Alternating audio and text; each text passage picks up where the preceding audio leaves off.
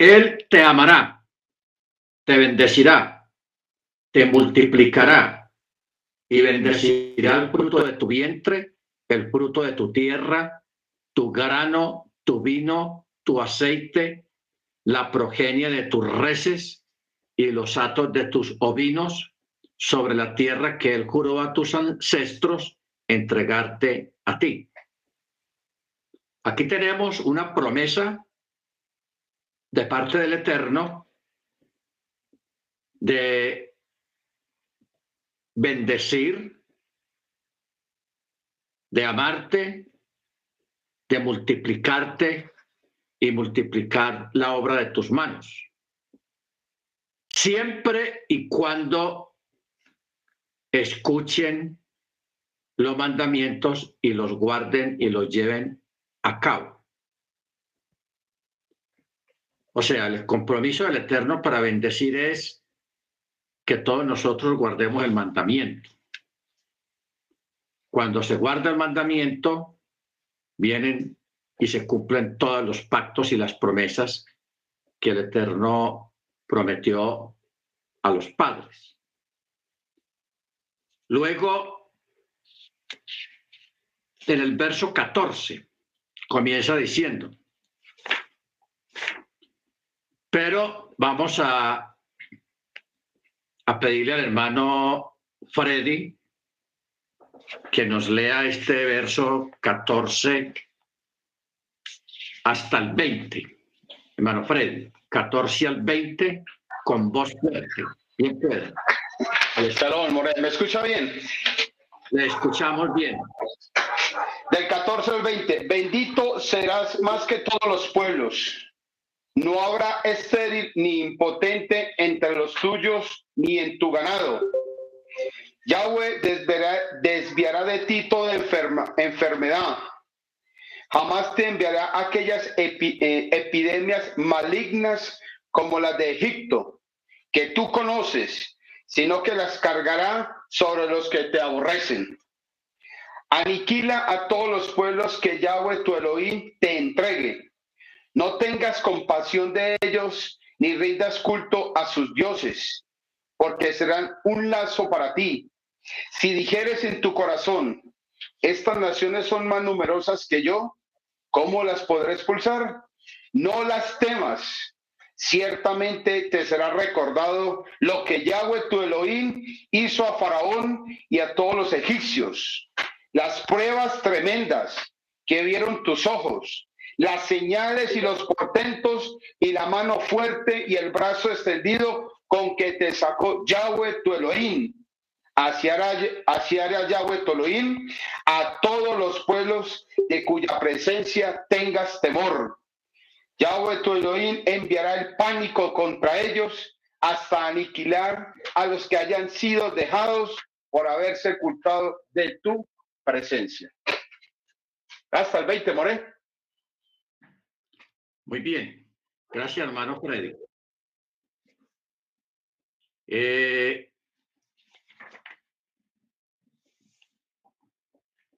vamos a pedirle a la a la hermana Ángela, si tiene su Biblia ahí abierta, para que nos lea a partir del verso 21 hasta el 26. Hermana Ángela.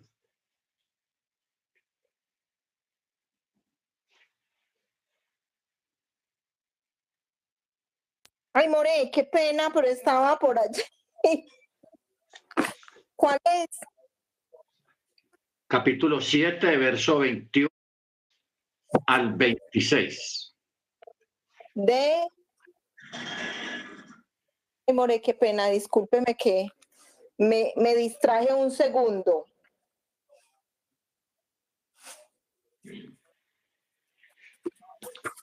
Estamos en, en cuál... Libro de Deuteronomio. Deuteronomio. Capítulo 21. No, capítulo 7. Ah, 7. Capítulo 7, 21 al 26. 21. Bueno, entonces dice así, no desmayes delante de ellos, porque Yahweh tu Dios está en medio de ti. Yahweh grande y temible. Y Yahweh tu Dios echará a estas naciones de delante de ti poco a poco. No podrán, no podrán acabar con ellas enseguida, para que la fiera del campo no se, no se aumente contra ti.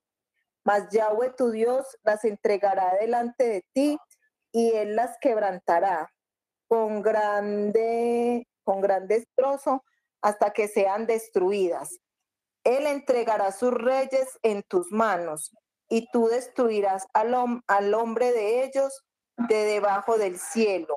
Nadie te hará frente hasta que los destruyas. Las esculturas de sus dioses quemará en el fuego. No codiciarán, no codiciarán plata para tomarlas para ti, para que no tropieces en ellos, pues es abominable a Yahweh tu Dios y no traerá cosas abominables a tu, y no traerás cosas abominables a tu casa, para que no sea anatema. Del todo, de del todo las aborrecerá y las abominará porque es anatema. Hasta ahí, Hasta ahí, hermana. Muchas gracias. Muy bien. Lo que tenemos acá en esta porción leído por los hermanos tiene que ver con una promesa, eh, una promesa de, de parte del Eterno, de guardar, de guiar, de fortalecer al pueblo. Y llama la atención en el verso 17 cuando dice, ah, esas naciones son más numerosas que yo, ¿cómo podré expulsarlas? El Eterno dice, no deberás tenerles miedo. Ciertamente deberás recordar lo que el Eterno hizo a Faraón, a todo Egipto. O sea, cuando nosotros, hermanos, nos encontremos ante una situación eh, complicada, una situación complicada, que va más allá de nuestras fuerzas o de nuestro conocimiento. Entonces, para fortalecernos y animarnos a nosotros mismos a no desfallecer, debemos de recordar todas las bendiciones y las victorias pasadas que usted haya tenido con el Eterno. ¿Ok? O sea, hacer como una remembranza, bueno, si la vez pasada, tal año, tal tiempo, el Señor me dio esta victoria, pues esto ahora también me la va a dar otra vez. El Eterno me va a dar la victoria, me va a dar la bendición. ¿Okay? Porque esa es una forma, hermanos, de, de, no olvidar, porque nosotros somos muy olvidadizos y, a causa de los olvidos es que eh, no alcanzamos a retener todo lo, lo, maravilloso y las maravillas que el Eterno ha hecho anteriormente con, con cada uno de ustedes, con cada uno de nosotros. Entonces, usted ve que la, la vida trae sus problemas, trae sus situaciones y las situaciones nunca, la mayoría de las veces nunca se repiten. Usted termina una prueba de una fase de una enfermedad, de un tiempo sin trabajo, eh, cualquier situación, cuando usted sale de ella, que el Eterno ya te libró de eso o, culminó ya con esa etapa, entonces usted da gracias al Eterno hasta que viene otra situación nueva, diferente, y usted también con entereza, con carácter la enfrenta y la pasa, y de esa manera es que uno va yendo, va yendo en el camino y se, y se va formando y va adquiriendo un carácter espiritual, pero también va conociendo la misericordia y la, la, fortaleza que solamente alcanzamos en el Eterno. ¿Ok?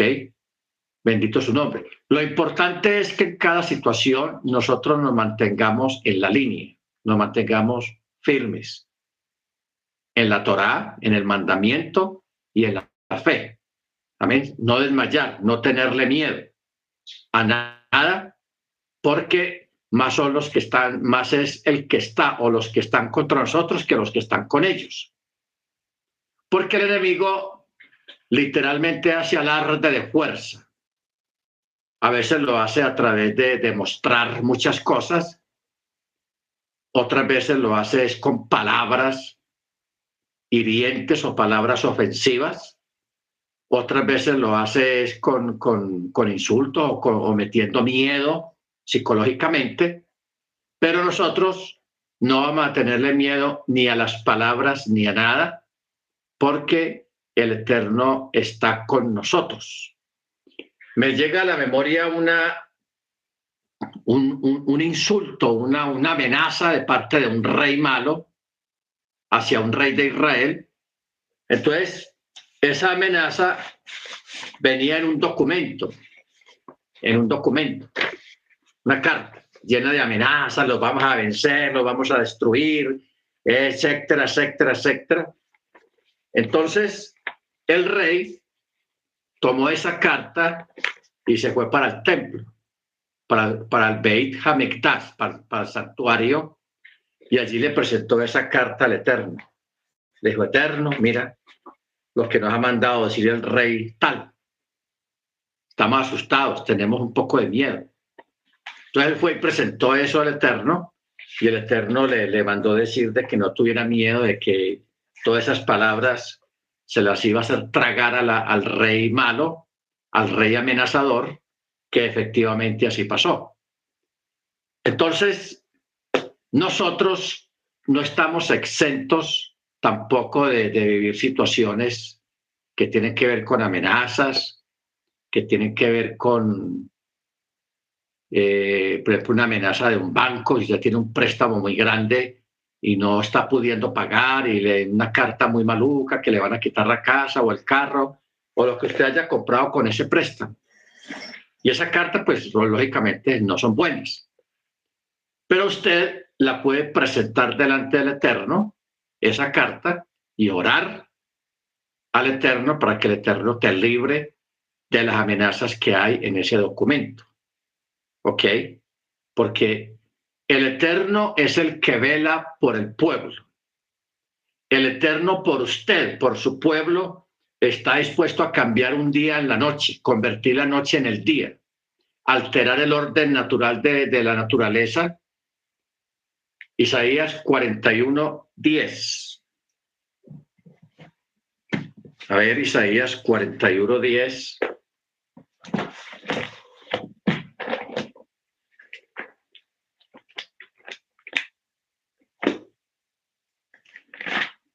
Como dice.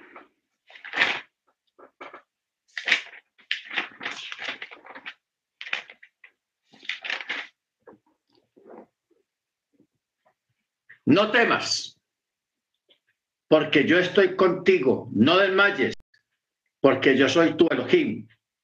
Te fortaleceré, siempre te ayudaré, sí, yo te sostendré con mi poder con mi diestra victoriosa. Serán avergonzados y confundidos todos los que están airados contra ti. Serán como nada y perecerán los que contienden contra ti, porque el que contiende contra ti lo hace contra el Eterno. Esa es la ventaja. ¿Ok? Tengamos eso, eso presente. Bendito sea su nombre. Bueno, aquí entramos en el capítulo 8 de Deuteronomio, que aquí viene algo muy interesante. Dice, todo el mandamiento que yo te ordeno hoy lo guardarán para cumplirlo, para que ustedes vivan, se multipliquen y tomen posesión de la tierra que el Eterno juró a sus ancestros recordarás todo el camino por el que el Eterno tu Elohim te hizo andar durante todos estos 40 años en el desierto, a fin de afligirte, para ponerte a prueba, para saber lo que está en tu corazón, si es que guardarás sus mandamientos o no.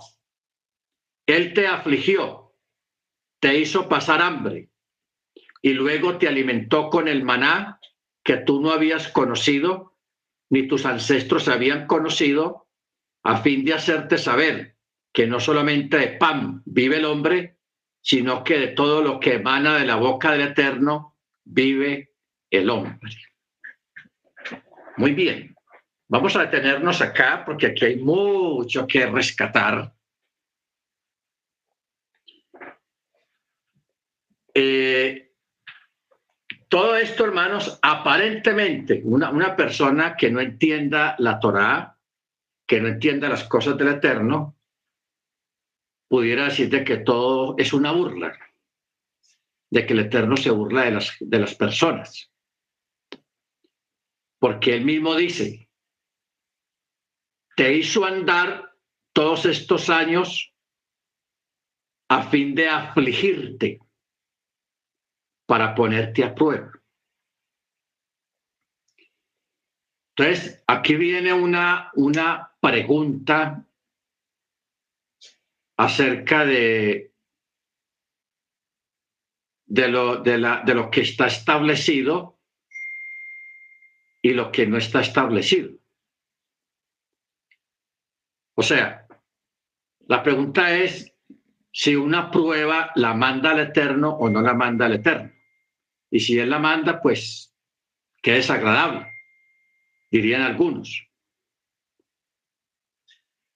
Las pruebas vienen, hermanos, a raíz de circunstancias que se van presentando.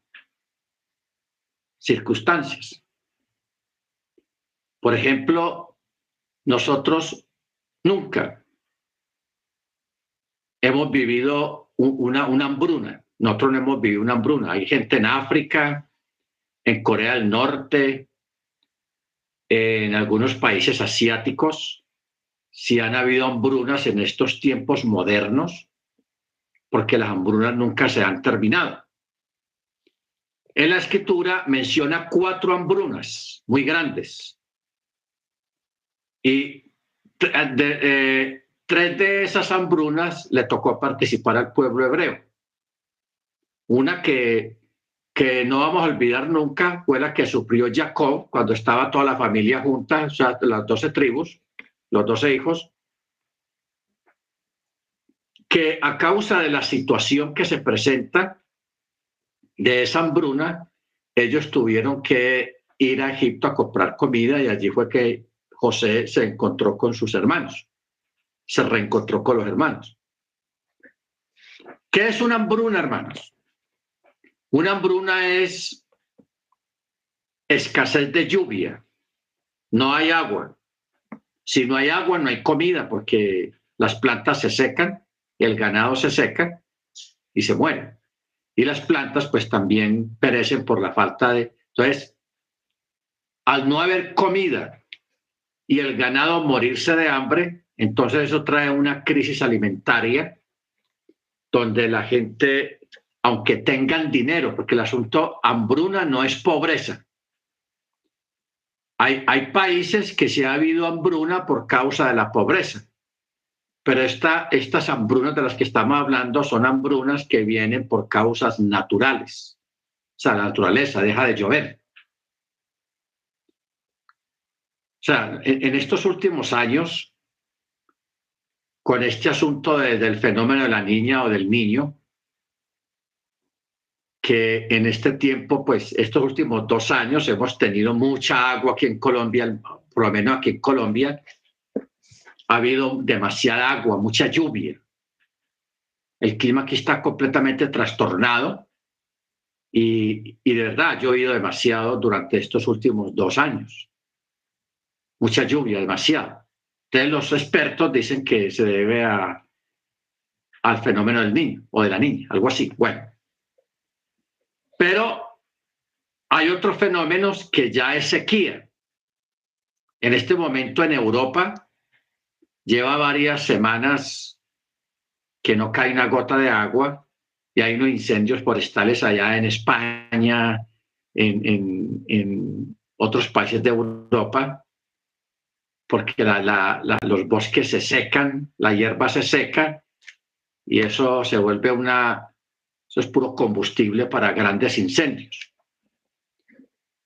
Entonces, si dejara de llover agosto, septiembre, octubre, noviembre, diciembre, y cero lluvia y cero lluvia, porque es que la, hambruna no comienza al comienzo de la sequía, la hambruna comienza es al año, más o menos, que no ha llovido, porque no hay cosechas.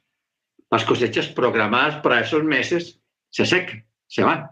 Entonces al año, la gente que logró guardar algo, pues va a sobrevivir un poquito más, pero los que no guardaron, los que viven al día, eso sí les va a ir mal porque viene el hambre viene la escasez.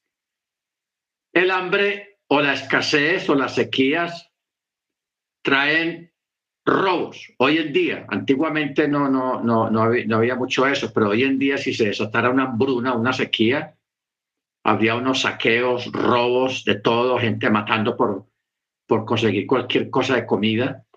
Eso sería un desastre. Entonces, el Eterno lo que hace es que a través de las circunstancias que se van presentando a veces en la vida, el Eterno esas circunstancias Él las puede cortar el momento que Él quiere. ¿Ok? Él las puede cortar. Un problema, una situación, dice, no, evitemos eso porque esa es mi, mi, congregación, ese es mi, mis hijos, mi Keilah porque Él lo puede hacer. Más sin embargo, el Eterno permite ese tipo de circunstancias para probar qué hay en nuestro corazón. Por eso Él dice, a fin de afligirte para ponerte a prueba, para saber lo que hay en tu corazón. Si guardarás el mandamiento o no lo guardarás. O sea, ustedes saben que nosotros, como se acostumbraba antes, no predicamos un evangelio, una buena nueva triunfalista, invencible. Claro, el Eterno es invencible. Nadie puede con él. Pero nosotros acá tenemos que ser probados. Tenemos que aprender muchas cosas en el camino. Y las cosas no se aprenden en un foro de estos, o sea, la, parte teórica, sino que las cosas hay que aprenderlas en el camino, viviéndolas. Viviéndolas. Entonces, a través de las pruebas, de las circunstancias es que una persona saca el pela el cobre o saca su mejor tesoro de su corazón si realmente tiene fe. ¿Ok?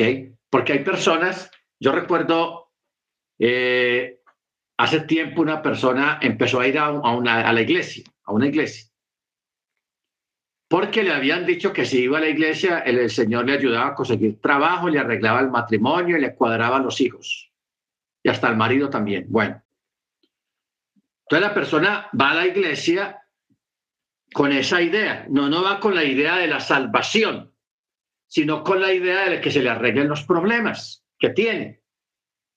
Entonces, la persona se encuentra con una dura realidad de que los problemas siguen ahí, hasta más fuertes.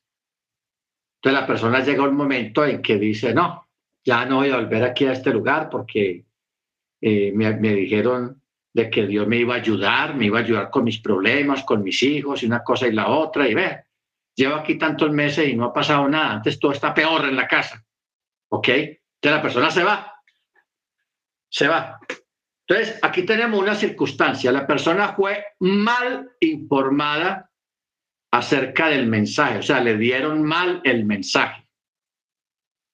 Usted no debe atraer a una persona a la que a la congregación, con eso de que venga aquí, que el Señor le arregle los problemas, que el Señor lo sana, que el Señor eh, le cuadra al marido, le cuadra a la mujer, le cuadra a los hijos, lo que sea, el problema que haya.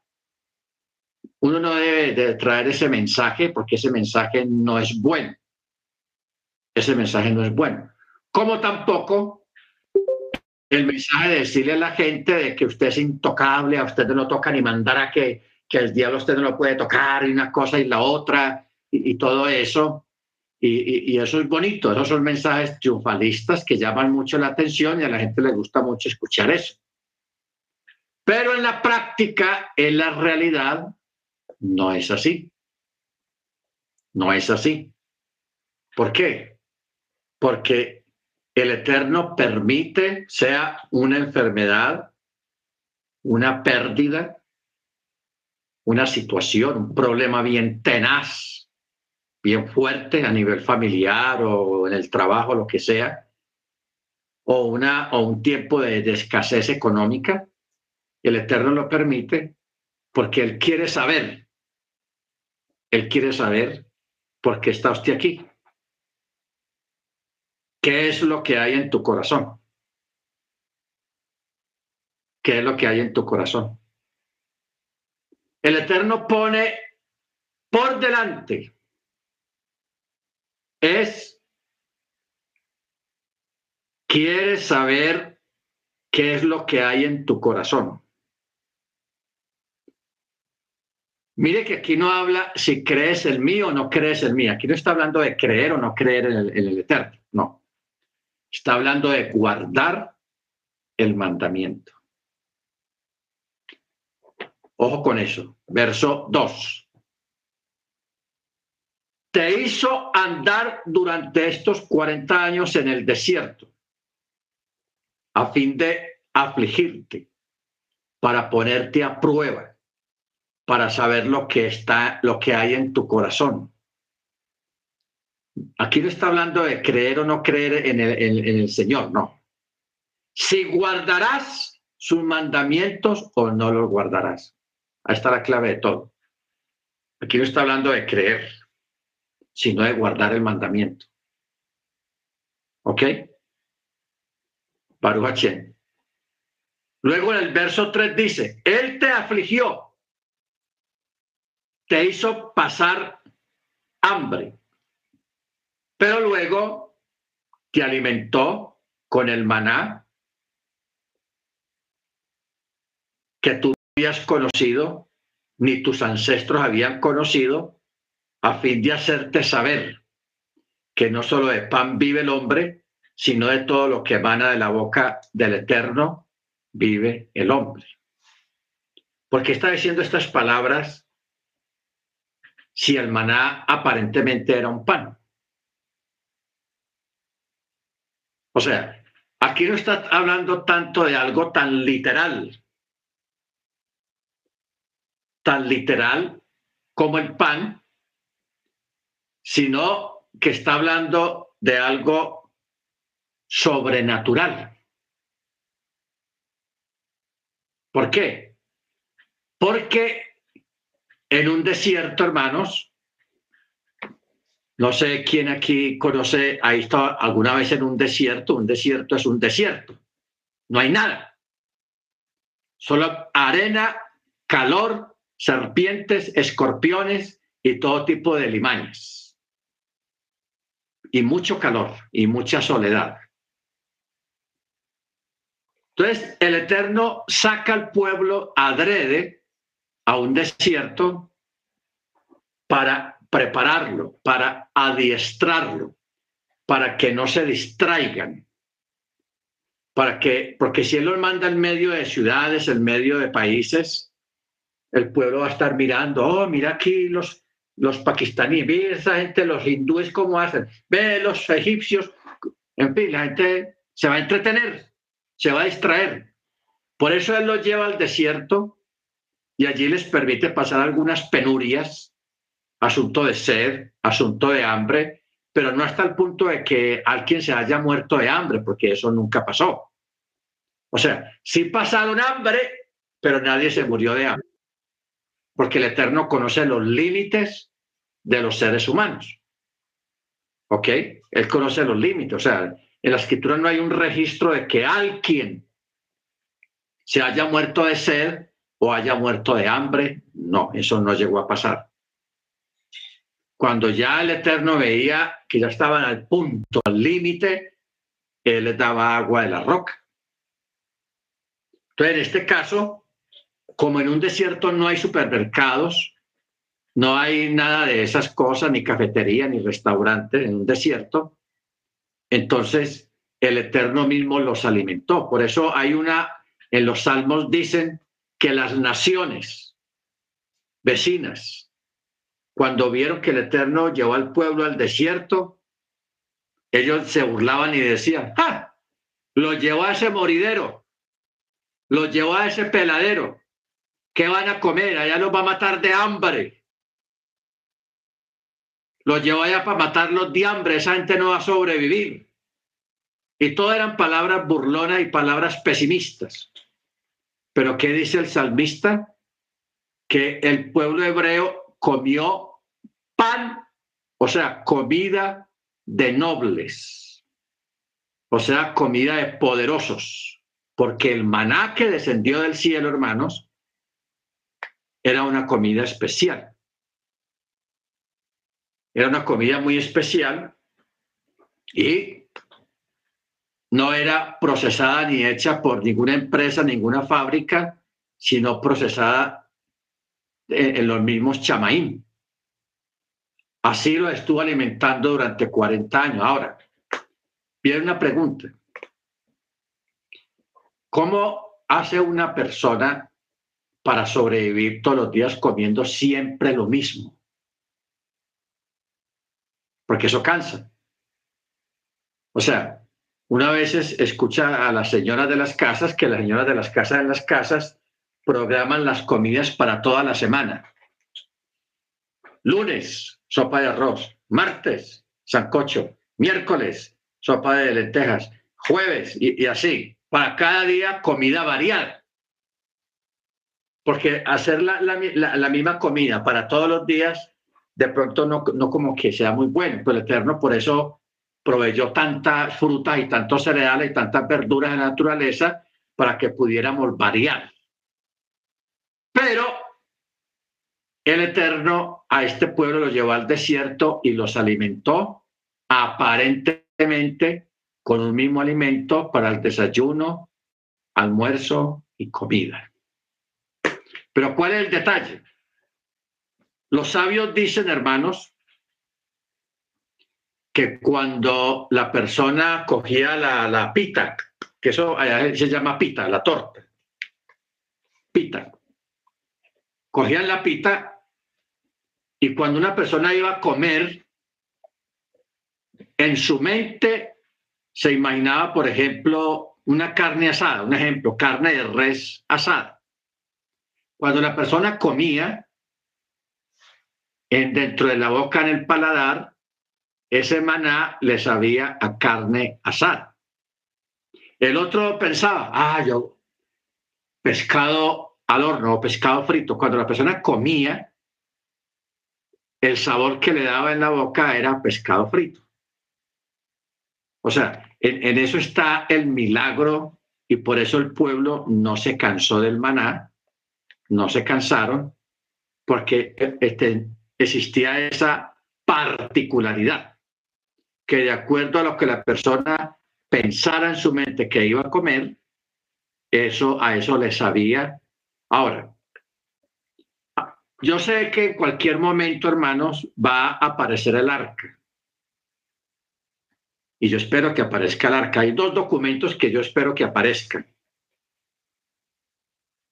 Ya aparecieron los, los rollos del Mar Muerto. Eso fue espectacular y todavía están escarbando allá los documentos porque son miles. Todavía hay gente estudiando eso, los rollos del Mar Muerto de Qumran. yo estoy esperando dos cosas, que en cualquier momento, hermano, eso va a salir. La primera es la, el título de propiedad, o sea, las escrituras de Jerusalén. A ver si el hermano Freddy o otro hermano nos ayuda a conseguir esa, esa cita, porque creo que fue a Jeremías. El Eterno lo mandó a hacer un documento, una especie de escritura, de, escriturando al pueblo de Israel de que toda Jerusalén le, eh, pertenece al pueblo israelita. Un documento, lo que hoy en día llamamos una escritura de propiedad. Entonces el Eterno le dijo que lo escribiera, lo sellara y lo metiera en una jarra y lo enterrara. O sea, el profeta enterró eso en algún lugar ahí mismo en Jerusalén. Esa, esa vasija no la han encontrado todavía, pero en cualquier momento la van a encontrar. Si encontraron lo de Qumran, ¿qué no van a encontrar eso? Algo tan importante. ¿Ok? Y lo otro que yo espero que también encuentren en cualquier momento es el arca. ¿Por qué yo quiero que encuentren el arca, hermanos? O todos deseamos, a nivel académico. Porque en el arca hay una copia de la Torá, está la vara de Aarón y hay un recipiente con maná. Usted dirá, no, pues ya eso debe ese podrido ese maná. Eso ya, no, señor. Jeremías 32, 14. ¿Dónde está hermano Ángel? Jeremías 32, 14. 32, 14. Jeremías 32, sí señor, aquí, incluso lo tengo aquí marcado. Mire cómo dice. Así dice Yahweh, Chebaot, Elohim de Israel, toma estas escrituras, esta escritura de propiedad sellada y esta otra escritura abierta y ponlas en una vasija de barro para que se conserven muchos días. ¿Ok? Entonces, estas escrituras, hermanos, están todavía en algún lugar enterradas en una, en una jarra. Una jarra, porque si usted acaba de leer todo el capítulo que sigue de ahí del verso 14, se va a entender mejor. Entonces, eso en el momento, en el tiempo del eterno, esa escritura la van a encontrar. La van a encontrar, pero eso va a ser en el momento adecuado, no en el momento no adecuado, no, en el momento que es, cuando se necesita realmente ese documento. Bueno, el maná. El maná, nosotros sabemos científicamente de que una persona, si una persona come pan y arepa, un ejemplo, pan, arepa y chocolate al desayuno, pan y arepa y, y chocolate al almuerzo, pan y arepa y chocolate a la comida. Al otro día, pan y arepa y chocolate al desayuno. Y así durante unas varias semanas, comiendo lo mismo, al, al desayuno, almuerzo y comida. Esa persona se va a enfermar y no se va a enfermar por, por, por, por hambre, porque está comiendo los tres golpes diarios, sino porque está comiendo los mismos nutrientes, siendo que el cuerpo necesita otros nutrientes. Entonces el cuerpo colapsa, la persona se enferma, porque por eso hay que comer variado. ¿Ok? La persona se enferma, hermanos. Entonces, yo espero que encuentren el arca porque ahí debe estar, ahí está el maná fresquito, porque para el Eterno no hay nada imposible. Ah, que han pasado dos mil, tres mil años, no importa los años que hayan pasado, para el Eterno no hay nada imposible. El maná va a estar ahí fresquito. ¿Para qué? para que saquen una muestra de ahí, los lleven a un laboratorio a ver qué contiene, qué nutrientes, de qué está compuesto el maná, etcétera, etcétera, etcétera, porque hoy en día se puede hacer eso. En la antigüedad no, pero hoy en día sí. Eso a nivel científico va a ser una, algo espectacular, porque van a, van a ver y van a descubrir que, que en esa masa estaban todos los nutrientes que el cuerpo humano necesita para estar bien, saludable, con fuerza, teniendo en cuenta que ellos no lo pasaban en la hamaca, recostados, como, como, una, como un pexa, no, ellos estaban constantemente caminando, caminando, caminando, dando vueltas en el desierto, caminando. ¿Ok? Entonces, para caminar tanto se necesita fuerza y estar bien alimentado. Bendito sea el nombre del Eterno. Entonces, como dimos ahora, lo que la persona pensaba, eso, a eso le sabía la masa en el paladar. ¿Ok? A eso le sabía la masa en el paladar. Ahora, yo quiero que vayamos más allá de esto, hermanos, porque yo quiero que recordemos a los tres muchachos, Sadrach, Mesach y Abednego, allá en Babilonia. Ellos vivían en el palacio y el rey ordenó que ellos comieran de la misma comida de la mesa del rey, o sea, buena comida, pero no coche. Buena comida, porque es que eh, cada país tiene su forma de comida. ¿Ok? Porque hay que ver esas, esas enchiladas mexicanas o esas carnes asadas mexicanas, eso es una cosa espectacular. O, la comida esa condimentada de, República Dominicana. Uh, porque en Dominicana también hay una comida espectacular. Igualmente, cada país tiene su forma de, comer. Entonces, sus platos típicos. Entonces, existe la percepción de que la mayoría de las comidas típicas de cada país son muy saludables y no son saludables. Son muy vistosas, muy condimentadas, etcétera, etcétera, pero a nivel de, de salud no tanto. Y eso le pasó a los, a los muchachos hebreos. Entonces ellos hablan con el que está a cargo de los, de los esclavos, de, de ellos, y les dicen que les permita comer la dieta judía, verduras y agua, cosas sanas. Entonces el, Señor accedió por unos, por unos días y claro, cuando hicieron la prueba de los otros que comían de la mesa del rey, a los tres muchachos judíos, los muchachos judíos saludables, buen aspecto, buena cara, eh, en fin, y mentalmente pues más lúcidos que los otros muchachos que supuestamente comían de, de, lo mejor de la mesa del rey. ¿Ok? Manjares. Bendito el Eterno. Ahora, uno me pregunta por qué al final del verso 3 vienen estas palabras tan especiales. Mire cómo dice, a fin de hacerte saber que no solo de pan vive el hombre, sino de todo lo que emana de la boca del Eterno, vive el hombre. ¿Qué es lo que emana de la boca del Eterno? Primero, su voluntad.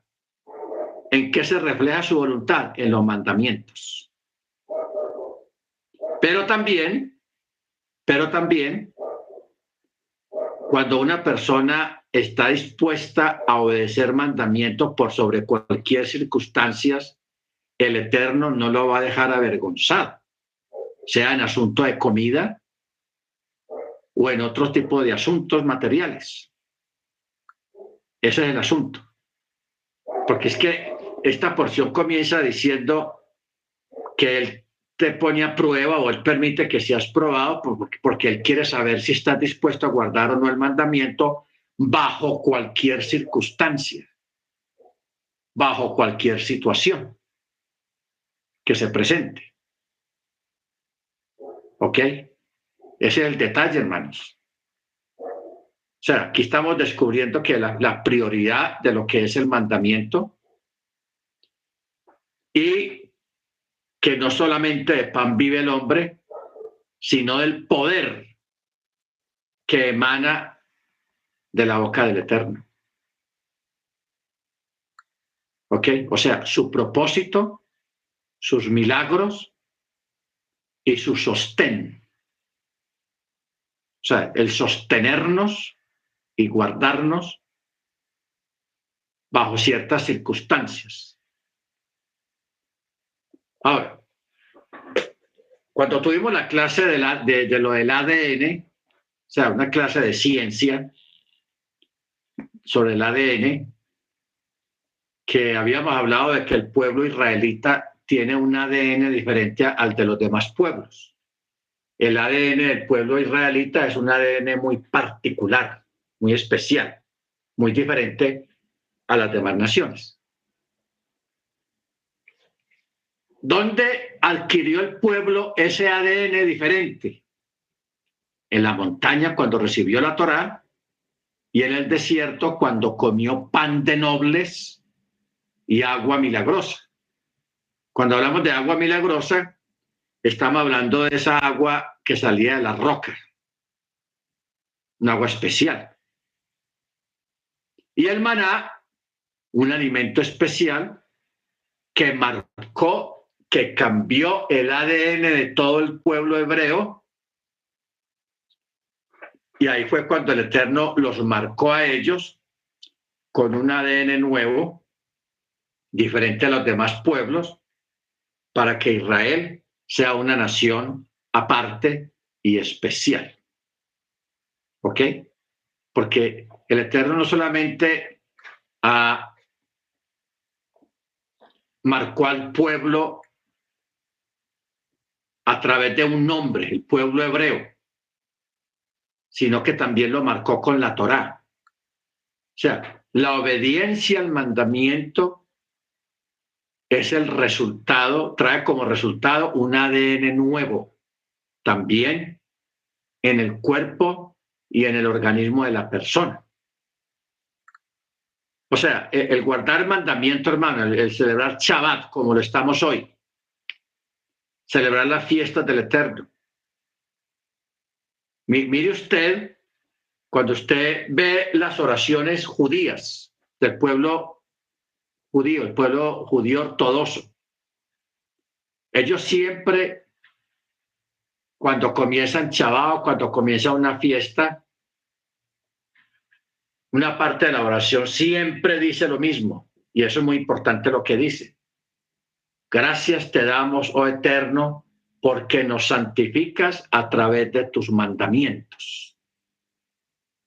O sea, la santificación de una persona no viene echándole agua bendita o, o, haciendo muchas oraciones o vigilias y ayunos. No, eso no, eso no santifica a nadie. Lo que santifica a una persona es la obediencia al mandamiento. Por eso dice la oración. Gracias te damos, oh Eterno, porque nos santificas a través de tus mandamientos. Cuando una persona guarda el mandamiento, obedece el mandamiento, es santificado automáticamente. Si usted hoy está celebrando Shabbat con todo el rigor, usted está siendo santificado. Santificado. Por eso es que eh, esta porción acá, el verso 2 y el verso 3, está hablando de, la santificación a través del el mandamiento. Entonces, cuando una persona entiende que no solamente de pan, de comida normal se vive,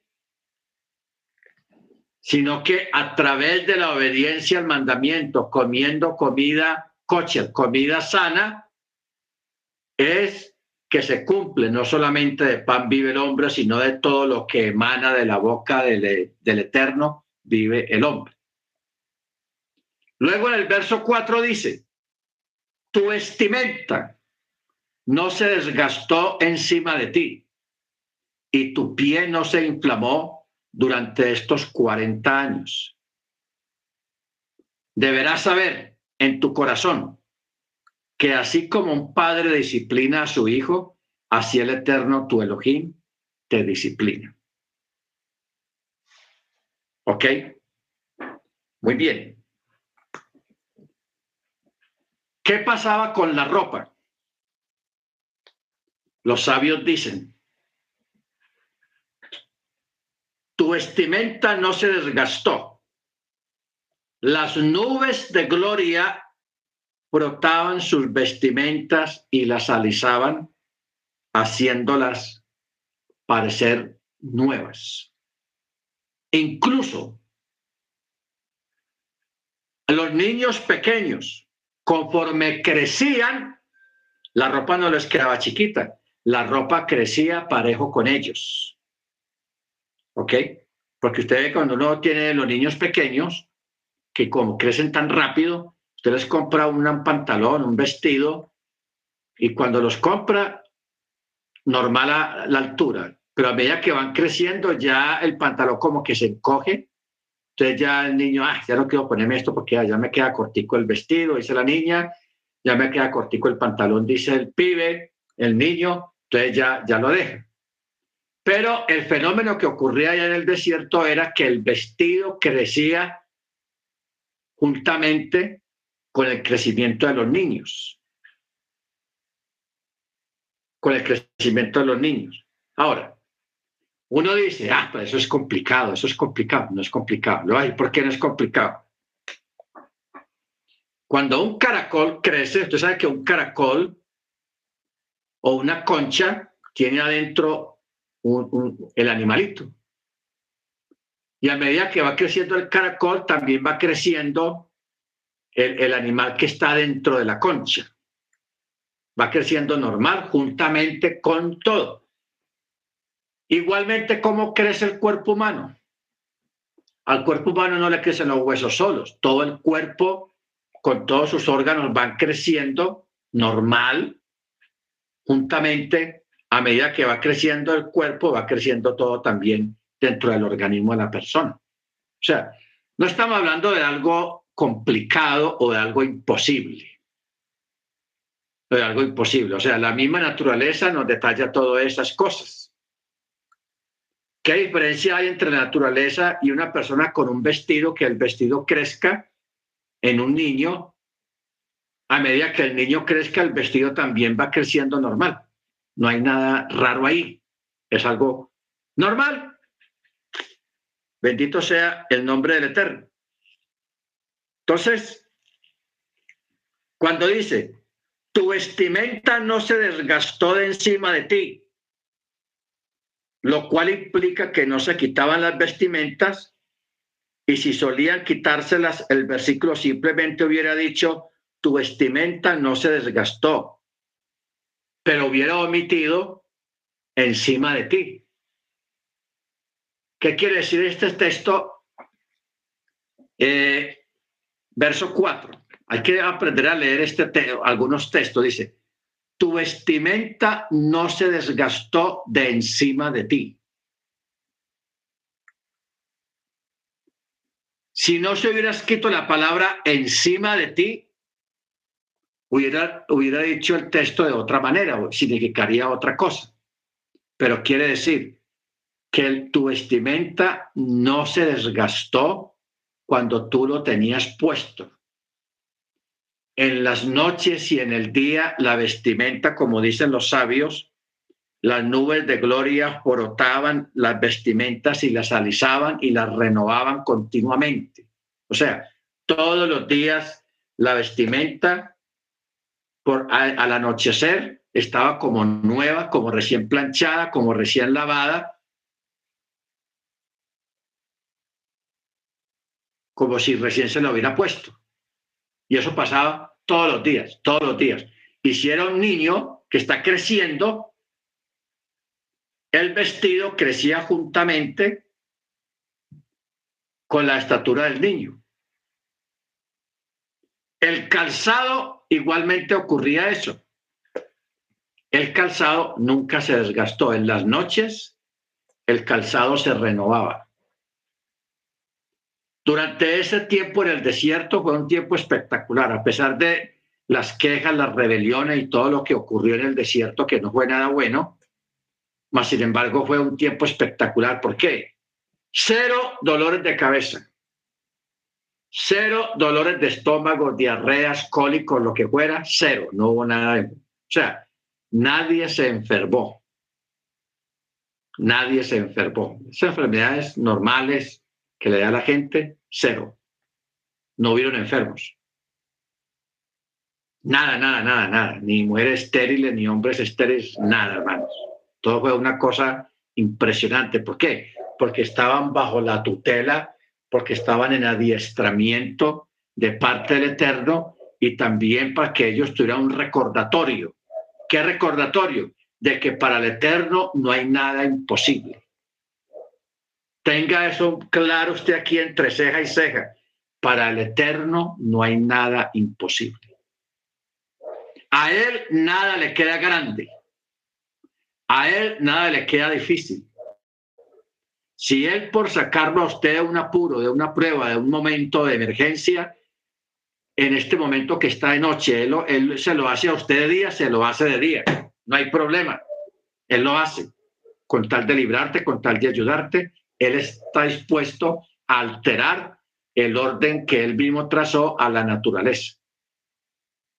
¿Ok? Así que no hay que tener miedo. No hay que tenerle miedo a nada ni a nadie. Solamente tener temor al cielo y guardar el mandamiento. Guardar el mandamiento. Y no olvide, hermanos, cuando usted tenga una prueba, esté pasando por una situación, recuerde siempre esto, el verso 2. Él permite todo eso porque Él quiere saber si vas a guardar el mandamiento o no lo vas a guardar en medio de la prueba. ¿Ok? En medio de la prueba. Eso es muy importante. Muy importante. Por eso el verso 6 dice, deberás guardar los mandamientos del eterno tu Elohim andar en sus caminos y tener temor a él.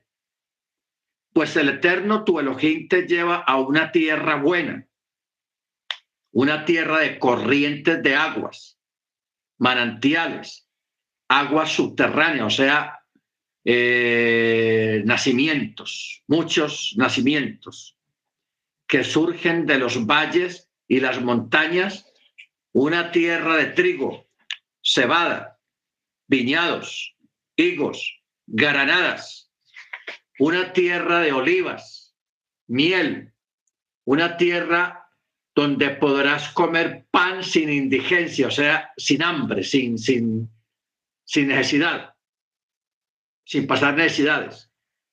O sea, mucha abundancia. En ella no carecerás de nada, una tierra cuyas piedras son de hierro y de cuyas montañas extraerás cobre comerás y te saciarás y bendecirás al Eterno, tu Elohim, por la buena tierra que Él te entregó. Pero el verso 11, otra vez recordatorio. Cuídate. No sea que olvides al Eterno, tu Elohim, al no guardar sus mandamientos, sus estatutos que yo te encomiendo en este día no sea que comas y te sacies y construyas buenas casas y te asientes, o sea, te pongas cómodo, sabroso, y tus reses y tus ovinos se incrementen, y la plata y el oro aumenten para ti, y todo lo que poseas se incremente. Entonces se te venga el orgullo al corazón y olvides al eterno tu Elohim que te sacó de la tierra de Misraín de casa de esclavos. que te hizo andar por el desierto inmenso y pavoroso de víboras, víperos ardientes, escorpiones, sed, donde no había agua y que extrajo agua para ti de la roca del pedernal, que te alimentó en el desierto con maná que no conocieron tus ancestros, a fin de afligirte y de ponerte a prueba para hacer el bien por ti en tu final. Amén. Para que no digas en tu corazón, ah, eso fue mi fuerza, eso fue mi mano, es que yo, yo soy capaz, yo puedo, yo aquí, yo allá, etcétera. Por eso dice, para que no digas en tu corazón, mi fuerza y el poder de mi mano han hecho para mí toda esta riqueza. No. Pero recordarás al eterno tu Elohim, pues él es el que te da el poder para hacer riqueza a fin de mantener su pacto que juró a tus ancestros como en este día. Pero sucederá que si olvidas al eterno tu Elohim y marchas tras dioses ajenos, les sirves y te prosternas ante ellos, yo les advierto hoy que ciertamente perecerán. Igual que los pueblos que el Eterno hace perecer ante ustedes, así perecerán ustedes a causa de que no habrán escuchado la voz del Eterno, tu Elohim. ¿Ok? Entonces, es importante, hermanos, entender que todo aquí está basado es en el mandamiento. ¿Ok? Mire que aquí no está hablando de creer o no creer en el eterno, no. Aquí no está hablando de creer o no creer, sino de los mandamientos. O sea, la base de todo está en el mandamiento, en la Torá. Y si uno profundiza más, entendemos el eslogan que decimos. Yeshua es la Torá y la Torá es Yeshua. O sea, el obedecer mandamiento y tener la fe en Yeshua es el complemento perfecto. Es la suma perfecta para entrar al reino y para vivir una vida de fe en preparación para el reino futuro. Bendito sea el nombre del Eterno. Amén. Muy bien, hermanos, vamos a parar acá. Vamos a parar acá. Mañana seguimos en el capítulo 9, que ahí nos vamos a encontrar con otra con otras cosas muy interesantes que hay en esta paracha, la cual vamos a escudriñar Usted puede seguir estudiando el capítulo 8, capítulo 9, capítulo 10. En el capítulo 10 hay algo muy tenaz, muy bueno, que vamos a profundizar el día de mañana mediante el Eterno. ¿Ok? Bendito sea el nombre del Eterno. El verso, capítulo 10, verso 17. Esa, porción está tenaz. Muy bien, hermanos, vamos a, parar aquí. Vamos a pedirle a la hermana Cecilia, es tan amable, para que nos dé la oración, regale la oración de despedida de la clase. Bien pueda, hermana Cecilia.